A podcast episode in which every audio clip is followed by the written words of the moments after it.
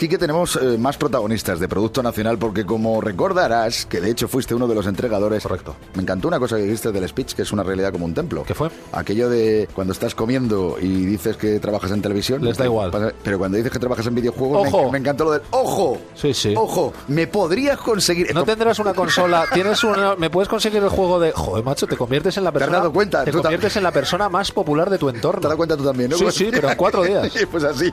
Esa parte me encantó porque es una realidad absoluta. Lo es. Bueno, pues el caso es que estamos hablando de los premios PlayStation. Kike entregó uno de esos premios Sí. en una gala que además eh, ha sido un salto cualitativo y donde, eh, bueno, pues se han podido ver futuras producciones españolas porque son juegos que todavía no están terminados, pero que se han llevado ya sus primeros merecimientos. Y es un ambiente muy guay. A mí me gustó mucho estar allí porque eh, no solo se veía mucho talento, sino mucho talento joven. Cabe destacar que a la gala asistieron los 12 finalistas que optaban al premio al mejor juego del año 2016 y que los ganadores fueron los chicos del estudio madrileño Tesera Studios con el juego Intruders Hide and Seek, un juego de sigilo en primera persona pensado para ser jugado en realidad virtual y que ofrece grandes posibilidades. Y queremos que nos hablen de este tema. ¿Y quién mejor que alguien que ha cuidado este videojuego como si fuera pues un hijo prácticamente? Sara Miguel, Game Artist de Tesera Studio, cuyo trabajo ha servido en gran medida para que el videojuego haya sido pues el ganador de la tercera edición de los premios PlayStation. Sara, ¿cómo estás? Hola, muy buenas. Dos cosas. Uno, ¿esperabais ganar? Y dos, ¿qué se siente? Yo que no he ganado ni el premio de la tómbola de mi barrio, ¿qué se siente en el momento que dicen tu nombre? Eh, nada, pues la verdad es que no nos lo esperábamos porque mm, ya nos habían do- entregado eh, un premio antes y no sabíamos que, que se podía repetir. Así que fue una gran sorpresa. Y luego, pues, nada, es que estábamos tan emocionados que, que no sabíamos, vamos, ni qué decir. Yo ya he aprendido que me tengo que, que aprender dos discursos porque Sara, en serio, si fue lo que tú comentaste, sobre todo el brillo de los ojos, la pasión y demás que le pusiste, si fue uno de los momentos más emocionantes de la gala. ¿Hay tanta emoción porque ha habido tanto trabajo detrás? Claro, claro. Hemos invertido mucho tiempo, mucho esfuerzo y poder decir que, que nos entregaron dos premios es pues una inyección de subidón, de, de darnos más ánimos para seguir trabajando que Sara, mucho tiempo, pero ¿cuánto tiempo? Pues partimos de que somos un proyecto universitario que ha salido de las aulas de UTAD. Eh, nos juntaron en febrero porque el, el- el grupo lo montó la propia universidad y en febrero ya empezamos a decidir cuál era la idea que íbamos a desarrollar, pero no fue hasta mayo cuando empezamos el prototipo que se ve hoy en, hoy en día con Intruder. Y habéis hecho un verano, un verano toledano trabajando. Un verano bueno, ¿no? Un fresquito, una verano, cosa bien. unas vacaciones, no. Eh, un compañero eh, mencionó en, en la entrega, claro, porque hemos recibido también otro premio del- en el San Sirius, al mejor proyecto universitario, comentó que, que muchas gracias a las familias y a nuestras parejas por aguantarnos durante Claro. todo el proceso de desarrollo, porque claro, Santos y les santos. hemos hecho un poquito caso. Y una cosa, ¿habéis hecho ya planes de esos 10 meses de trabajo que vais a tener ahí en el Matadero de Madrid con el premio y Nos, demás? nos vais a tomar una copa hasta el 2018. claro. o sea, Estamos en ello, estamos en ello. La verdad es que queríamos disfrutar un poquito de las vacaciones, ya esas vacaciones que no hemos tenido a lo largo del, del proyecto. Pero sí, bueno, ya tenemos acordada una reunión con los de Play y, y a ver, sabemos que nos esperan 10 meses de, de trabajo mucho más duro de lo que hemos tenido hasta Tira ahora. de Bueno, tupper, eh, tira de tupper.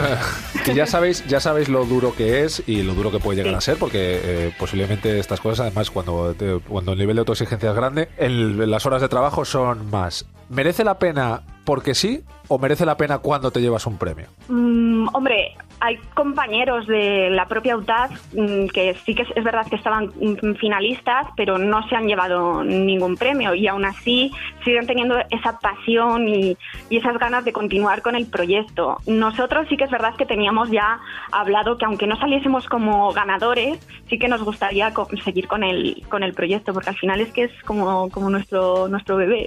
Claro, es que estamos hablando de proyecto, no de juegos Sí. Finalizados. Claro. Ya el proyecto no hace más que llevarse premio, eh, que vamos, si hacéis lo contrario es para mataros, ¿eh? No, además nosotros es verdad que hemos tenido mucha suerte como equipo porque nos llevamos muy bien, somos amigos aparte de compañeros de trabajo, entonces no sé, ha sido una gran suerte poder decir esto. Y una cosa, porque mira, esto, esto sí, sí me interesaba. Decía aquí Sí. que lo de que los niños, cuando quieren eh, ser futbolistas, dicen yo quiero ser como Cristiano, yo quiero ser como Messi. Cuando alguien se mete en videojuegos, a trabajar en videojuegos, como es tu caso, ¿existe alguna referencia? ¿Tú tienes alguna referencia Eso de es. quiero ser como? ¿Quién es tu Messi? ¿Quién es tu Messi? tu Messi? ¿O no existe un Messi y esta es otra de esas carencias que videojuegos poco a poco tiene que ir cambiando para que existan las Messi y los Messi o Cristiano Ronaldos, o me da igual del equipo que sea, para, para tener un camino o por lo menos una meta a la que llegar? Yo más que, claro, como yo soy artista, pues mm, pienso en, en eso, artistas, independientemente de videojuegos o de animación o de lo que sea.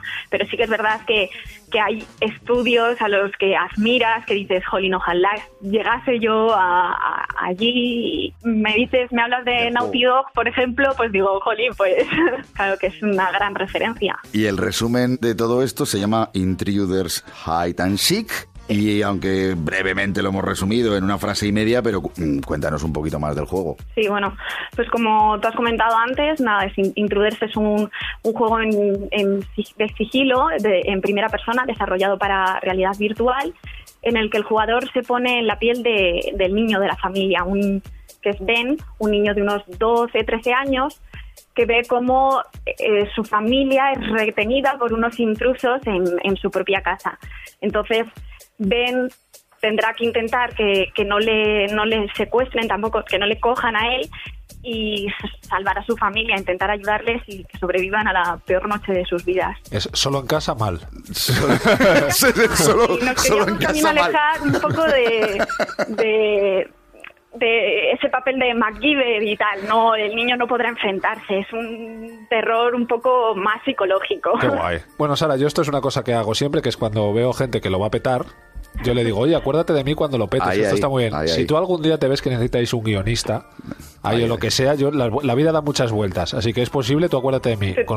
Palabra. Vale, vale. No, te, no te rías, que No, te rías. Pero tú, ¿por qué crees que Kike tiene tanto trabajo? No te rías, que yo esto lo digo de verdad, ¿eh? Que nunca... Porque él no trae guion, trae el currículum. Correcto, yo traigo currículum. De hecho, te voy, de hecho, te voy a mandar mi currículum. Ahora te lo mando, Perfecto. ¿vale? Sí que quería decir, a ver, si es posible que te pidan eh, a partir de ahora que les, les des el juego de intruder, ¿sabes? Que también Vale. te lo pidan como, como Vale. el resto de Te digo una cosa, malo para ti, porque Quique si se lo pide me va a decir, Se lo Kiko, Kiko". consíguemelo. Claro. ¿Y sabes lo que voy a hacer yo? Te voy a llamar y voy a decir, prepara cajas. Correcto. Porque Quique no te pide uno o dos, pide cajas. Bueno, pero eso- Tiene eso muchas que bocas que dar de comer. que va sí. bien. Yo ahora voy a los garitos y voy repartiendo juegos. Es muy loca mi vida. Como un loco. Bueno, Sara, muchísimas gracias y acuérdate de mí, Quique Peinado, guionista. No se te olvide ese tema.